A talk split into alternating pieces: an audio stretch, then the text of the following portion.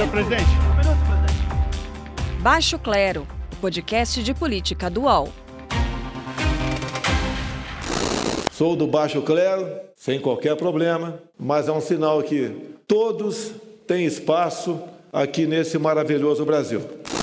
Depois de circular pelo Brasil apertando as mãos de apoiadores, erguer crianças no colo, comer na rua sem antes lavar as mãos, levar as mãos ao rosto, tudo isso sem usar máscara, porque usar máscara é coisa de viado, Jair Bolsonaro contrai o coronavírus. E assim, mais uma vez, o presidente da República vira protagonista das pautas de discussão de apoiadores e também opositores, alguns torcendo pela vida, outros nem tanto. Está no ar o Baixo Clero, em que vamos falar sobre a morte, sobre a vida, sobre Covid, sobre cloroquina e sobre a influência da política na saúde e da saúde na política. E também o timing dessa contaminação. Vocês se lembram da prisão de Fabrício Queiroz? Pois é, a gente teve há pouco a notícia de que a prisão domiciliar foi concedida ao ex-assessor de Flávio Bolsonaro. Tudo isso a partir de agora no podcast de política do UOL. A gente vai responder também a muitas perguntas enviadas pela audiência pelo perfil do UOL Notícias, arroba UOL Notícias no Twitter e também no Instagram. E você conhece já os colunistas do UOL que estão aqui responsáveis por responder a todas essas questões. Carol Trevisan, diz aí, Carol, tudo bem? Tudo bem, Carla. A gente estava comentando antes, hoje é meu aniversário, o aniversário mais esquisito da minha vida, mas está sendo tranquilo. É, com muita, muitas mensagens legais que eu estou recebendo. Feliz aniversário, Carol. Nosso abraço aqui à distância. E hoje você Obrigada. pode mandar também os parabéns aqui para Carol Trevisan. Diogo Schelp foi o primeiro a dar os parabéns para Carol Verdade. Trevisan nessa tarde. Tudo bom, Diogo? Tudo bem, feliz aniversário para Carol. Obrigada. Ah, Bom, é. vamos começar então pela cloroquina. Já já a gente fala do Fabrício Queiroz. Logo depois da contaminação, o presidente da República defendeu pela milésima vez o uso da cloroquina. Vamos ouvir o que ele disse. Estou tomando aqui a terceira dose da hidroxicloroquina. Estou me sentindo muito bem. Sabemos que hoje em dia existe outros remédios né, que podem ajudar a combater o coronavírus. Sabemos que nenhum tem a sua eficácia cientificamente comprovada, mas mais uma pessoa que está dando certo. Então, eu confio na hidroxicloroquina. E você? Valeu, tamo junto.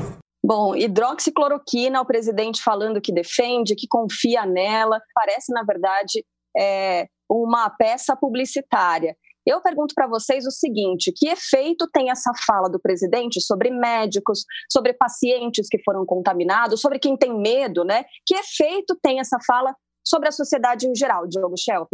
Olha, vocês lembram da velhinha de Taubaté, que era uma personagem do Luiz Fernando Veríssimo? É, acho que você, vocês são mais jovens do que eu, vocês não lembram. Né? Não, mas conta, conta. Não, a, agora a Carol já, deve ter alcançado, né, Carol? Eu tô. É, tô.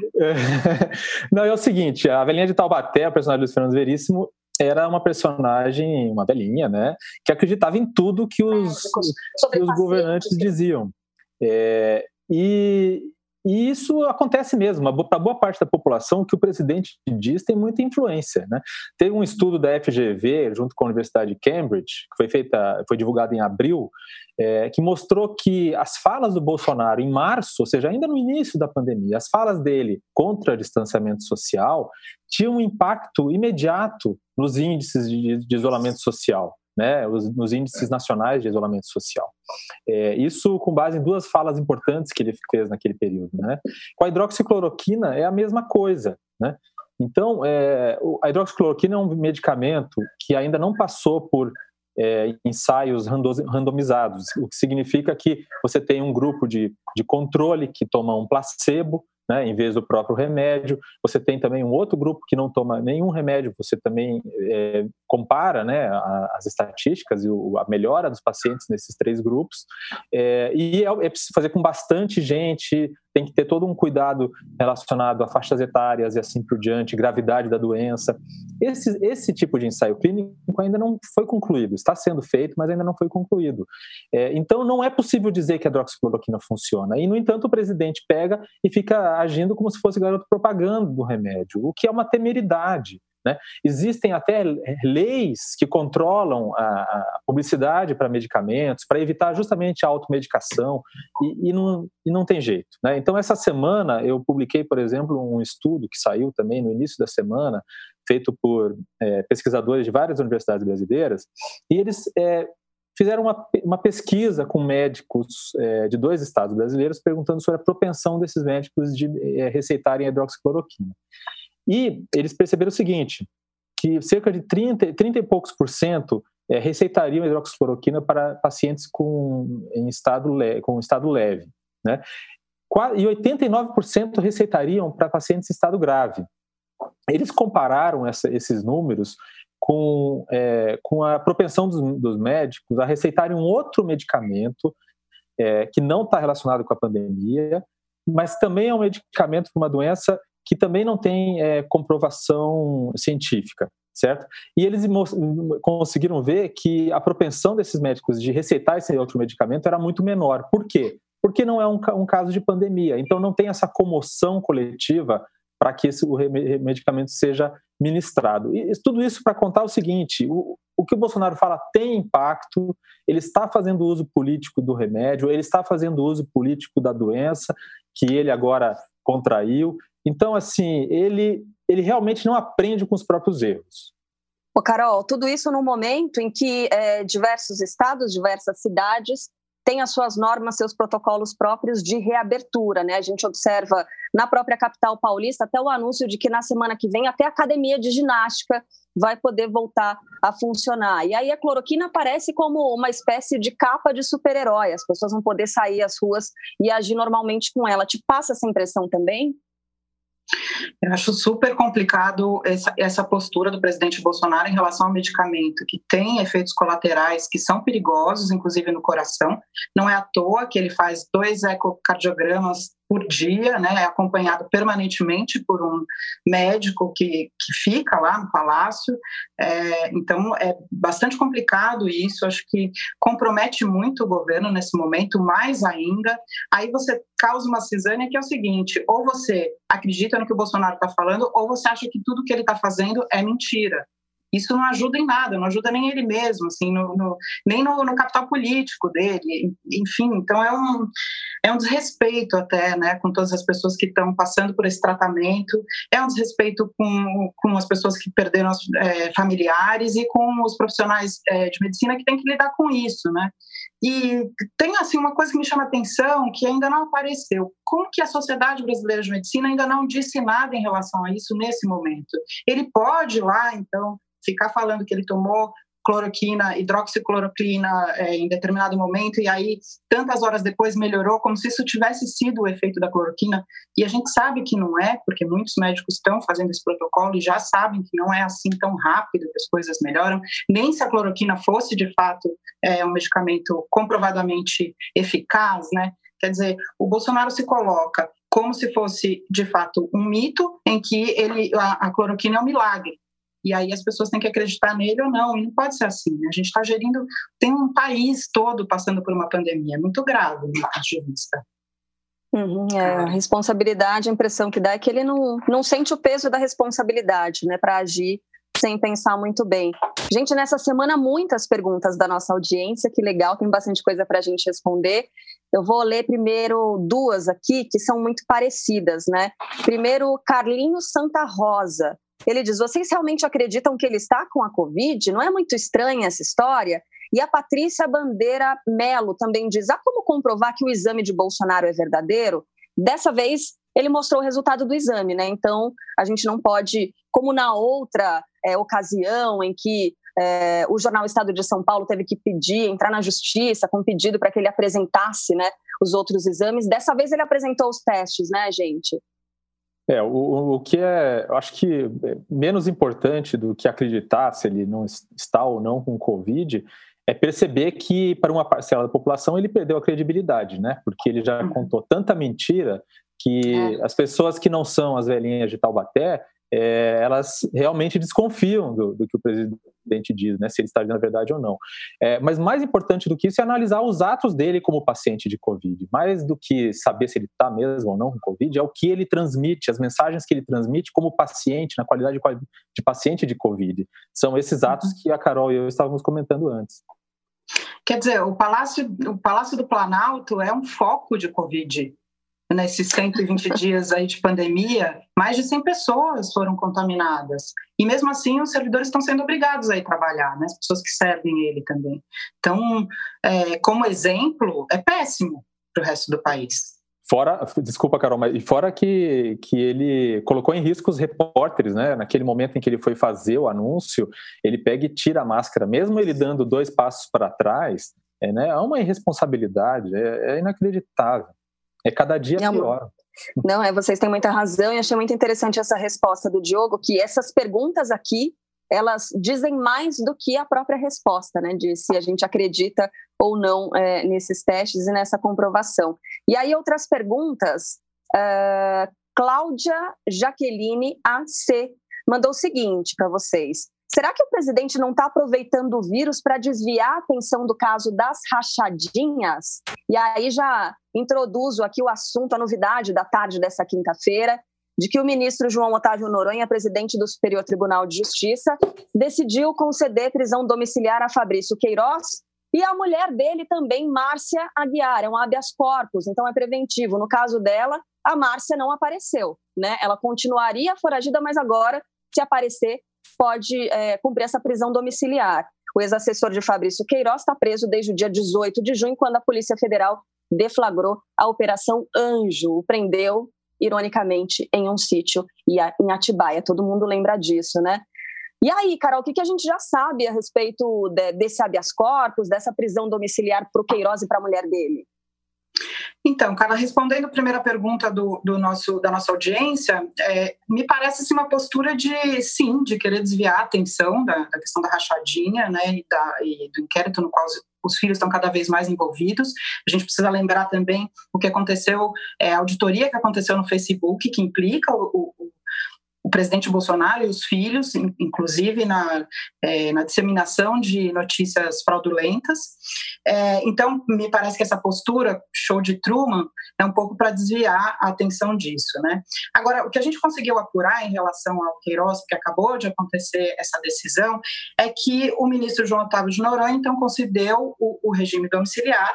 Ele teve a sorte de o tribunal estar tá em recesso, então, por isso, quem recebeu o habeas corpus foi o Noronha Noronha, que é, é um ministro já com tendência a é, dar, dar, determinações que estão de acordo com é, o que o presidente gostaria. Né? E o que estava ali pedido no, no habeas corpus é que, por conta da situação de saúde é, de Fabrício Queiroz e por causa da pandemia, então ele poderia ter o benefício do regime domiciliar. É, enfim, esse não é um benefício que está sendo dado de maneira geral para todas as pessoas. A gente vai falar disso daqui a pouquinho, né, Carla? É, é, deixa eu aproveitar aqui e reforçar a informação de que é, esse habeas corpus ele acabou de sair, né, acabou de ser divulgado na tarde dessa quinta-feira. Tem mais gente fazendo perguntas, aí eu estou lendo aqui na nossa transmissão no YouTube, né, na página da, do Baixo Clero no YouTube. A prisão domiciliar do Queiroz, de certa forma, causa alguma mudança nos rumos da investigação. Imagino aqui que o Vinícius, Vinícius Galeazzi, esteja falando sobre a investigação das rachadinhas, né? A gente teve o Flávio Bolsonaro prestando depoimento finalmente, depois de muito tempo é, de esquiva, né? Ele foi ouvido é, agora pela, pelo Ministério Público. Vocês acreditam em mudança de, uh, nos rumos da investigação? E, Diogo, aí também acrescentando aqui a pergunta da nossa audiência, é, o momento da contaminação do presidente Jair Bolsonaro não é o pior, de fato, né? É. Não, é, acredito que não, que não mude os rumos da investigação, né? É só uma questão de onde ele vai é, ficar preso, né? No caso, ele está em prisão domiciliar e não mais é, num presídio é, com é, tornozeleira eletrônica, ou seja, para evitar que fuja, né? já que a mulher dele é, não apareceu. Então, agora a pergunta antiga, e o Queiroz, né? porque durante um bom tempo, quando ele estava escondido em Atibaia, as pessoas perguntavam, e o Queiroz, né? Agora, e a mulher do Queiroz, né? E, e esse caso, né, essa, na verdade, o fato dele ter sido enviado para prisão domiciliar só mostra que a estratégia do Bolsonaro, se, se é que foi uma estratégia mesmo, de desviar a atenção usando a doença para desviar a atenção do caso, a rachadinha, prova que não adianta, porque os fatos continuam acontecendo, né? É, o Queiroz é, e, a, e a investigação vai continuar então, esse assunto não vai sair da, não vai deixar de pairar sobre a cabeça de Bolsonaro, assim, magicamente, ou só porque ele pegou é, Covid-19, né? Mas, mas com certeza ficou passando, ele passou a impressão de que está passando, achando ótimo ter pego a doença, né? Vocês viram ele rindo e tal, né? Tentando minimizar mais uma vez a gravidade da, da doença, como se é, Bolsonaro, talvez ele não saiba, né, o que significa porcentagem, né? É, o fato de uma doença ser grave não significa que 100%, 100 das pessoas que pegam ela vão ficar em estado grave e vão morrer. Né? Então ele, ele finge que não sabe disso, né? Só o fato dele se recuperar da doença, o fato dele tomar hidroxicloroquina, podia ser simplesmente chá de camomila, é, não significa que, que, que, a doença não seja grave. Né? Então, então é isso mesmo. Mas que ele parece ter achado bom, parece. É, isso com certeza. Tem Bom, uma outra uma questão pergunta... relacionada à cloroquina, diga, diga, que eu acho importante a gente uhum. trazer aqui, que é o fato de também essa semana ter tido a denúncia de que a cloroquina está sendo utilizada no kit COVID e fornecida aos povos indígenas, né, e a Nomami, uhum. sem que eles tenham esse acompanhamento que é necessário ter para o caso é, de o coração falhar, né. Manda todos os Yanomamis para o Palácio do, do, da Alvorada lá para serem monitorados pelos cardiologistas do Bolsonaro. Não é? Mas é. só quem já testou positivo, hein, por favor. Ah, aliás, é, algo que eu fiquei sabendo, por causa disso, por causa dessa contaminação, a Carol citou, né? Mais de, de 100 funcionários ali do Palácio do Planalto foram contaminados. Uh, testaram positivo né, para o coronavírus. Gente, o Palácio do Planalto tem mais de 3.400 funcionários. Eu achei grande, né, esse número, muita gente. E aí me lembrei da, daquela entrevista coletiva que o presidente é, concedeu com todos os ministros ali, é, é, perfilados, né, em que ele citou que já havia desligado o aquecedor da piscina. Vocês lembram disso? Do Palácio da Alvorada para fazer economia. Quer dizer, com 3.400 funcionários Mas no Palácio da Alvorada. É, desculpa, Carla, se 100, pessoas, se 100 pessoas já tiveram, foi esse número que você falou? 108, pessoas, na verdade, testaram então, positivo. Então, assim, então, de 3 mil, já é a proporção de infectados por Covid-19 no Palácio do Planalto é, mai, é, mai, é maior do que na população brasileira. É, isso mostra é. o quê? Não, ou, é isso, ou... é o centro de contaminação do país. Hum. É grave, gente. É, então, assim, é, é mais uma prova de que os problemas do país estão emanando do Palácio do Planalto, né? Bom, já já tem também o, Fala, Carol. O, o, encontro do, do PIB brasileiro, né, é liderado pelo Paulo Scaff essa semana, que está todo de quarentena por conta de ter tido contato com o Bolsonaro, né? Pois é. Já já a gente fala um americano. pouco mais. Isso, teve um embaixador americano também, um encontro em 4 de julho, né? Aquele almoço, todo mundo sem máscara. Enfim, já já a gente responde a mais perguntas aqui, abordando esse tema, voltando né, para a prisão domiciliar concedida para o Fabrício Queiroz e para a Márcia Queiroz, a mulher dele, que ainda não apareceu, mas que vai poder ficar em casa caso se entregue. Bom, uh, tem mais uma pergunta da nossa audiência. Aí, Carol, esse tema uhum. vai ao encontro de um texto publicado nessa semana por você. Arroba Ranamara29 pergunta o seguinte: ó, qual é a justificativa para o não uso de máscaras se sabemos da superpopulação nos presídios? Ela está falando é, do veto do presidente sobre o uso de máscaras em presídios. Né? Primeiro, queria que você explicasse, por favor, esse veto e também no, nos contasse a sua análise. Uhum. Então, na última segunda-feira, o presidente Bolsonaro vetou a obrigatoriedade do uso de máscara em presídios. E na justificativa que ele dá, ele diz que é, essa matéria já vem sendo regulamentada por normas de trabalho que abordam especificidade, etc. e tal. Ou seja, ele dá aos estados e municípios a alternativa de obrigatoriedade ou não. Mas essa postura demonstra já uma política, né? Uma política que está é, muito baseada em deixar morrer, deixar essa população morrer. Porque o que eu encontrei na apuração que eu fiz essa semana, Carla e Diogo, foi que é, algumas inspeções demonstraram que obviamente, é impossível você isolar pessoas que estão contaminadas e com sintomas de outras que não estão num ambiente que é superlotado. Não tem aonde.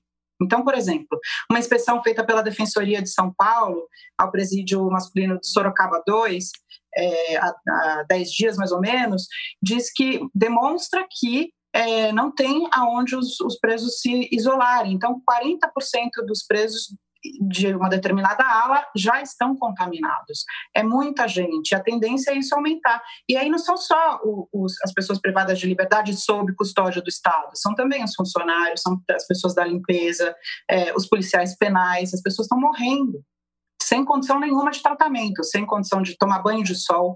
Eles tomam banho de sol a cada 10 dias, nesse caso, por exemplo. Menos tempo do que eles podiam tomar antes. Não tem condições de higiene, de lavar roupa. Né? Então, fornecimento de máscara seria o mínimo é, que se espera de um país em que a vida vale alguma coisa, né? Então, cada vez mais Bolsonaro se coloca nesse lugar em que a política dele aparenta deixar morrer as pessoas que ele não considera como vidas importantes. Gravíssimo. Pois é, e aí a gente tem ah, aquele caráter democrático né, do coronavírus, porque Tivemos a contaminação também de Gedel Vieira Lima, que foi preso com mais de 50, quase 53 milhões de reais em um apartamento. Ele estava cumprindo semiaberto e ainda assim se contaminou né, pelo coronavírus. Gente, algumas perguntas estão chegando por aqui, estava dando uma olhada na nossa transmissão do YouTube, muito interessantes. Diogo e Carol, vamos lá. O João Pedro Silva Rodrigues pergunta o seguinte: ó, vocês acham que a janela de oportunidades para tirar o Bolsonaro da presidência fechou? Diogo. Olha, eu a minha aposta, Carla, é que o presidente não vai sair, ele vai cumprir o mandato, tá? Então, não, nem, nem, nem consigo pensar em janela de oportunidade, é, sinceramente. Eu acho que Bolsonaro, enquanto ele tiver esse, esse apoio, 30%, ainda que sejam 20%, ele dificilmente ele vai sair por um processo político, que seria, por exemplo, um processo de impeachment. Né? É, há outros caminhos, né? por exemplo, a cassação no TSE, que a gente já comentou aqui, considerou que é uma possibilidade também ainda menor, talvez, do que o impeachment. Né? Acho que a Carol falou isso em episódios anteriores, né, Carol? É, uhum. E, na verdade, olha só, é, muitos dos, dos, processos, dos pedidos de impeachment se baseiam no fato, no fato de que Bolsonaro está cometendo atos provavelmente de crimes de responsabilidade na própria condução da pandemia. Né? Uma coisa que pode acontecer é que depois de cumprir o mandato e considerando que talvez Bolsonaro não venha se reeleger, é, Bolsonaro pode ser incriminado, inclusive na Corte Internacional, é, na Corte Penal Internacional, por crimes contra a humanidade. É, seria um caso inédito de um governante ou ex-governante é, acusado por crimes contra a humanidade por causa da condução irresponsável em uma pandemia, mas existem já, juristas já disseram que existe essa possibilidade, né? É, por causa dessa negligência e por causa desse negacionismo, né? Das medidas que são efetivas e ele vendo os, o, o número de mortos crescendo, se avolumando e mesmo assim mantendo e fincando o pé na mesma postura negacionista, a mesma postura é, que leva a mais mortes. Então, é, talvez esse seja o futuro de Bolsonaro. Não o impeachment, mas talvez um futuro em que ele seja incriminado dentro ou fora do país. A Carol falou em episódios anteriores daquele apoio anabolizado, né, que era uma espécie uhum. de apoio artificial ao presidente uhum. Jair Bolsonaro, se a gente levar em consideração a injeção de dinheiro com auxílio emergencial, né, que tudo isso acaba maquiando é, os números da, da, popularidade do presidente. Carol, e aí, o que, que, você acha? Essa popularidade continua em alta? Isso continua funcionando? A bomba continua funcionando? Então, a gente não teve uma pesquisa essa semana, mas é, essa base de 30% impulsionada pelo auxílio emergencial e também porque ainda não chegou, está chegando agora no Sul e Centro-Oeste, que tem apoio dele à pandemia, né? Está é, chegando nesses locais agora, então ainda vejo a base dele é, firme. Mas é, eu ainda acho que tem essa janela, sim, porque o inquérito de fake news, a questão do Facebook, é, essa descoberta de que havia dinheiro sendo é, colocado para distribuir essas informações, essas notícias fraudulentas, é, isso tudo ainda pode se juntar ao inquérito no Tribunal Superior Eleitoral, o TSE, em relação à chapa, né? Então ainda tem jogo para acontecer nesse cenário. E, por outro lado, a gente está vendo o governo desmoronando. É, Salles está cada vez pior, é, todo mundo pedindo para que ele saia de todos os lados, né? Estão sendo tá, estão tendo esse tipo de pedido internacional, são os empresários do Brasil, enfim, as organizações que, de meio ambiente, a questão dos indígenas cada vez pior, é, e o Ernesto Araújo também. Então, essa ala ideológica está sendo mal vista, os militares é, cada vez mais perdendo credibilidade também, porque os políticos estão entendendo que os militares não estão tendo mais esse papel de é, mediação, de bombeiros, de conseguir é, colocar sanidade né, no, no, governo Bolsonaro. Então, para mim, é, o governo está se desmoronando ainda. A crise ainda não chegou no seu pior estágio, ainda está se agravando. Então, tem jogo para acontecer. Não sei se ele vai conseguir manter essa base dos 30% por muito mais tempo. Uau. Bom, já já a gente fala, tem uma pergunta aqui de colapso político, econômico e social. Eu vou deixar essa parte pessimista um pouquinho mais para o fim, tá? Do podcast, para a gente não se deprimir demais. Rafael Teixeira está acompanhando a gente pelo YouTube e ele pergunta o seguinte: ó, é possível conceder prisão domiciliar para um foragido? Ele está se referindo ao caso do Fabrício Queiroz. A gente trouxe há pouco aqui a informação da concessão de um habeas corpus, né? para o Fabrício Queiroz, a defesa pediu esse habeas corpus em favor do Fabrício Queiroz e da mulher dele, da Márcia Guiar, que ainda não foi localizada, ela continua foragida, foragida mas isso é, acontece, né? A justiça pode conceder um habeas corpus preventivo, nesse caso aqui. E aí, gente, eu quero jogar o seguinte, mais uma pimentinha nessa nossa conversa a respeito do presidente Jair Bolsonaro, de teste para o coronavírus e de Fabrício Queiroz. Por quê? Porque quem concedeu esse habeas corpus uh, para que Fabrício Queiroz cumpra uh, essa prisão domiciliar, o Fabrício Queiroz que está preso no complexo de Jericinó, né, Bangu 8, na zona oeste do Rio de Janeiro. Quem concedeu foi o ministro presidente do STJ, do Superior Tribunal de Justiça, João Otávio de Noronha. Ele já foi elogiado pelo presidente Jair Bolsonaro, disse que a relação do, com o presidente foi amor à primeira vista. Eu me lembro que o presidente também, na última sessão ali pública que teve no Supremo Tribunal Federal, chegou a citar o STJ, a gente até falou sobre isso no, aqui no Baixo Clero, né, que é algo que não havia acontecido até então. que mais? A gente teve também o João Otávio de Noronha derrubando a decisão do Tribunal Regional Federal da Terceira Região que determinava que o presidente apresentasse os exames para a detecção da Covid-19, aqueles primeiros exames é, aos quais a gente se referiu aqui no começo desse episódio. Quer dizer, é muito difícil isso, né? Quando é, esses nomes aparecem misturados em meio a, a, uma situação que envolve investigação policial, envolve corrupção, que envolve as rachadinhas, envolve saúde pública, porque agora a gente está falando sobre o presidente da República também, e quando mistura judiciário e executivo dessa forma um pouco nebulosa, é, isso gera mais dúvida. Você não acha, Diogo Schelp? Isso é, tumultua ainda mais o cenário. Estou errada? Não, eu concordo com você. E, e é interessante, você estava ali, é, a pergunta ali era sobre a questão da mulher do Queiroz também, né? A Isso. decisão, a decisão do STJ é, de conceder também esse benefício para a esposa dele se deve ao fato de que, bom, o Queiroz porque ele se recupera de um câncer, né?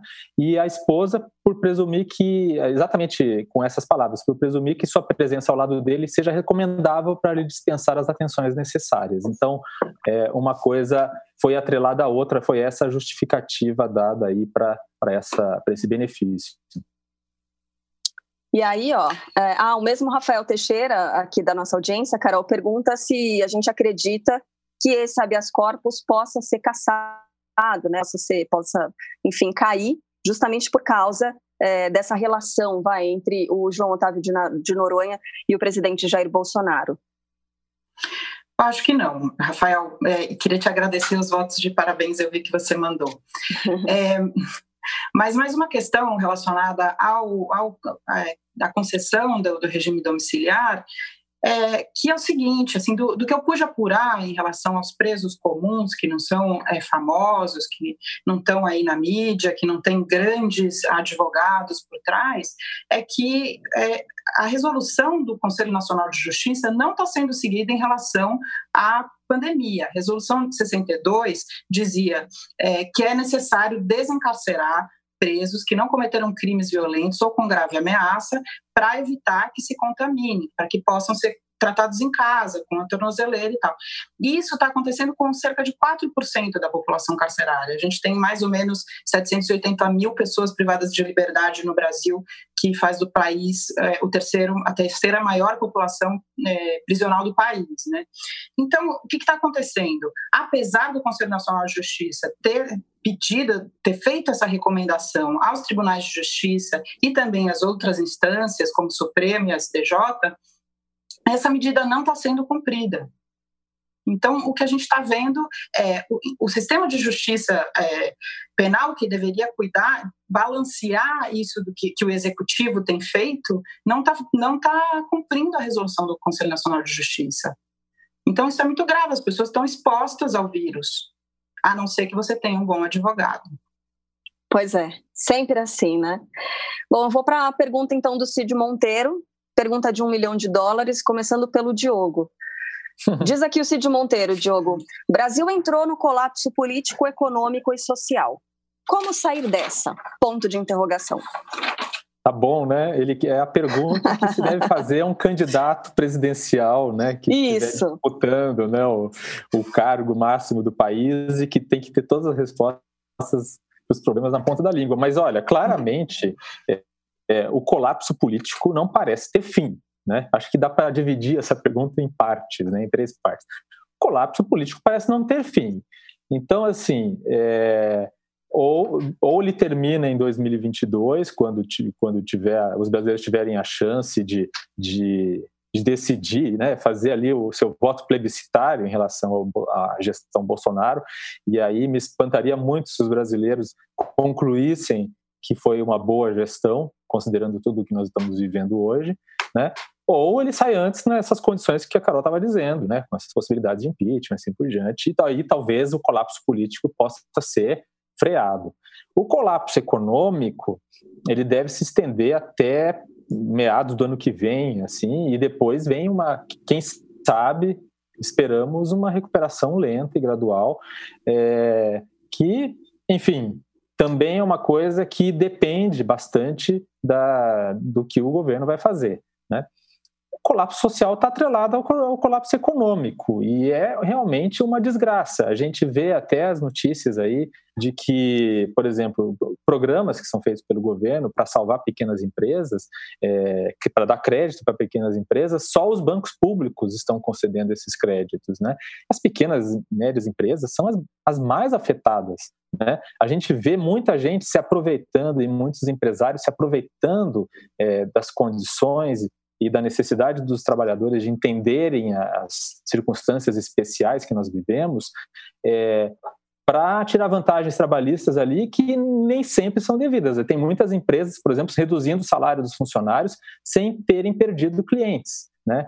simplesmente pela possibilidade. Então, esse, esse falta, essa falta de senso de comunidade, que é uma coisa que no Brasil a gente enfrenta desde o presidente até a base, passando por empresários e bancos e assim por diante, é uma coisa que vai sempre é, segurar o Brasil é, na recuperação de crises como a atual. Então, voltando aí à questão do, do nosso, da nossa audiência.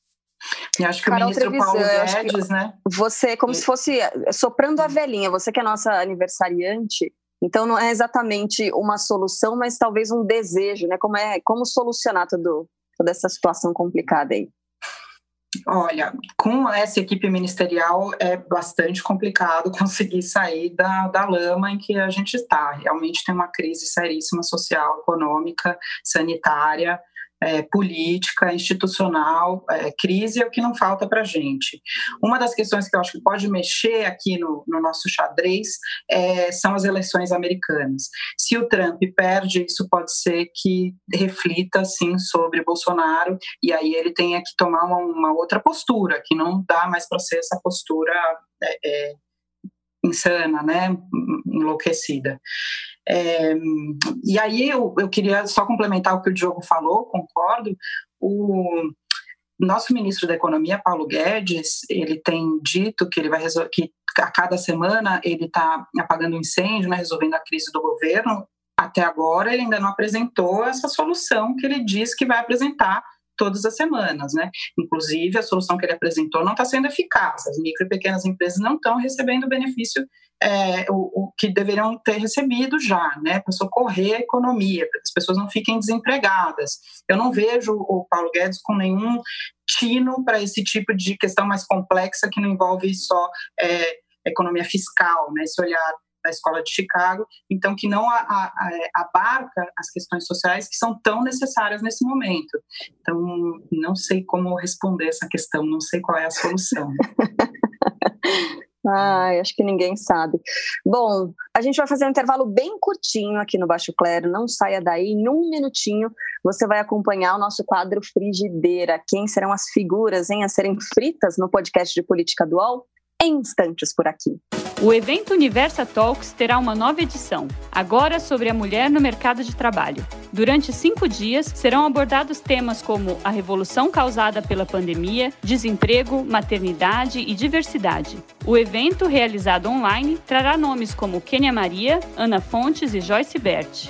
Universa Talks, de 13 a 17 de julho, às 10h30 da manhã, na home do UOL e nas redes sociais de Universa. O UOL tem uma novidade que vai ajudar a sua empresa a entrar no mundo digital. É o Meu Negócio Não Para, que ajuda pequenos empreendedores do Brasil a superar o cenário de crise provocado pela pandemia da Covid-19. Acesse uol.com.br barra Meu Negócio Não Para. Bom, segundo bloco do Baixo Clero, logo de cara com nossa frigideira, Diogo Schelp. Hoje a gente abre a frigideira com você, porque na semana passada você foi o segundo e hoje você é o primeiro. Quem é que você frita? Olha, é uma pessoa, é, Carla, que na saúde e na doença é um desastre como governante. Vocês podem imaginar quem é? Ah, preciso de mais presidente. dicas, porque a, a, lista é longa. É o presidente, claro. Ah, é, não, essa semana não tinha como não escolher o presidente Jair Bolsonaro, que, bom, Bolsonaro como com Covid-19 é ao mesmo tempo vítima e vetor, né? Vetor da doença. Ele é vítima do vírus e vítima dele próprio, por não ter tomado os cuidados que deveria. E como vetor, ele é alguém, é, ou seja, como alguém que carrega o vírus e o transmite, ele viola a ética da pandemia. Né? A ética diz o seguinte: a autonomia do indivíduo em tempos de pandemia ela está limitada pela necessidade de proteger os outros indivíduos. Né? Quando ele deixa de usar máscara em público, por exemplo, é, ele não, não apenas está infectando outras pessoas, como está dando um péssimo exemplo para a sociedade, como a gente falou aqui, né? É, e tem uma coisa interessante aqui sobre, sobre a história das pandemias, que é o seguinte: essa, essa ideia que é muito discutida, é, por exemplo, nos Estados Unidos, a questão da máscara virou uma discussão sobre a individualidade, né, o direito dos indivíduos, né, as pessoas é, indo discutir em, em, audiências públicas né, sobre o fato de obrigarem elas a usar máscara.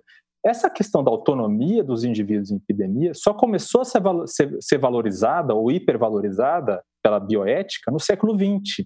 Por quê? Porque, pelos avanços da medicina, passou-se a acreditar que as doenças infecciosas seriam extintas. Né?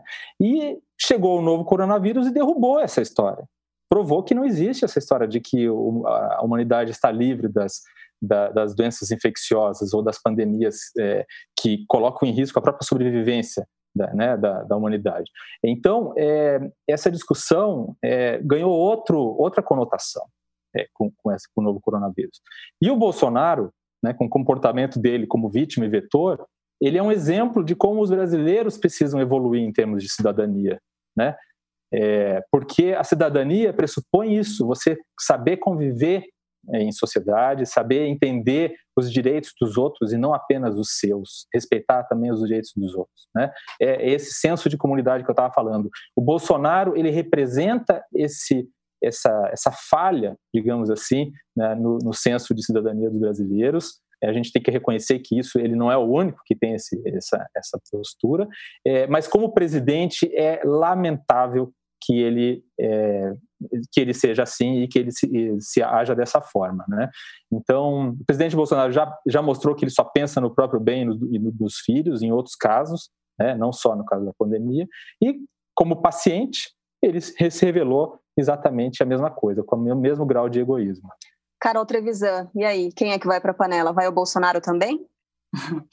É, eu super concordo com o Diogo em tudo isso que ele falou, e inclusive acho que a pandemia ela traz para a gente esse questionamento, né? Para a gente enfrentar uma crise tão grave e que inclui muita morte, né, muito sofrimento, não tem como você tomar atitudes individuais, né, individualistas. Você tem que pensar no coletivo. E aí o presidente, na hora de dar exemplo, não faz isso. Isso enfim, tá, a gente está vendo e isso vai ter consequências para ele, por isso que eu acho que não, não vai durar muito tempo essa base de 30%. Mas a pessoa que eu vou colocar na frigideira é outra. Hum para ser coerente com tudo que eu fiz essa semana, a apuração que eu tenho feito em relação aos presídios, quem vai para minha frigideira essa semana é novamente o ministro da Justiça, André Mendonça. Por quê? Ele vem atuando muito mais como advogado do presidente Bolsonaro, não sei se de olho na vaga para o Supremo Tribunal Federal, mas não tem se colocado em relação às questões de segurança pública e justiça que esse país precisa neste momento. Não falou nada nunca sobre questão prisional, não falou sobre o uso de máscara, não falou nada. É, enquanto Moro também falou uma coisa que, que não faz sentido nenhum para um sistema superlotado, lembra no começo da pandemia, Moro disse que, lá em março, que os presos estão super protegidos, pois estão isolados né, como se isso fosse possível mesmo, né, que o vírus não, não, não entrasse nos presídios. Né. Então, a gente está vendo agora um outro ministro da Justiça que não se coloca nas questões que são necessárias para o país neste momento, e quando se coloca, se coloca em defesa do presidente. Ele, por exemplo, lançou mão aí é, da Lei de Segurança Nacional, que é uma lei que você não deve lançar mão assim, com muita facilidade, né, a não ser que você esteja numa situação de guerra e coloque o país em, em não sei, numa situação muito mais complicada que a gente está vivendo, e ele lança a mão dessa lei, dessas leis agora, é, contra jornalistas. É, que estavam incomodando o governo. Então, é por isso que ele vai para minha frigideira dessa vez. Olha, poderosa essa Carol Trevisan. Diogo Schelp, você toma cuidado com o André Mendonça, viu? Você colocou é. o presidente Jair Bolsonaro na frigideira, ó. Ah, é. Pode configurar cuidado. ameaça, meu querido. Muito cuidado com isso. Não, gente, é claro, a gente tá brincando. Por favor, hein? Não, mas é, eu concordo. o André Mendonça. Não dá aquela ideia. história. Não, aquela história do, aquela história do, do André Mendonça com o char, com a charge, né, o chargista, é, que, que, que retratou o Bolsonaro como, como fascista. Você pode discordar ou concordar com o fato de se ele é fascista ou não é fascista, mas não importa. É liberdade de expressão. Você não pode. É, não pode e não cabe ao, ao, ministro da Justiça exercer esse papel, a Carol tem razão, e também não cabe usar a Lei de Segurança Nacional para isso. É, é uma distorção completa da lei, uma distorção da função do ministro da Justiça. Exato. Bom, a gente encerra assim o episódio de hoje do Baixo Clero, podcast de política do UOL. Olha, hoje não foi tanto assunto assim, mas foi denso, hein? Hoje o nosso episódio foi bem denso. Só lembrando que a gente acabou de falar bastante sobre é, essa concessão de habeas corpus para que Fabrício Queiroz cumpra prisão domiciliar com a mulher Márcia, que ainda não foi localizada. Na semana que vem, será que a gente vai conversar por aqui? A Márcia vai ter aparecido? Hein, Diogo? Um beijo para você. Esperamos. Até mais. Carol, um beijo. Feliz aniversário, Carol. Beijo, pessoal. Obrigada, muito obrigada. Beijo, gente. Até a próxima. Baixo Clero tem apresentação de Carla Bigato, Maria Carolina Trevisan e Diogo Schelp. Produção de Leonardo Martins e Diego Henrique de Carvalho. Edição de áudio, João Pedro Pinheiro. Coordenação, Juliana Carpanês e Marco Sérgio Silva encerrada a sessão.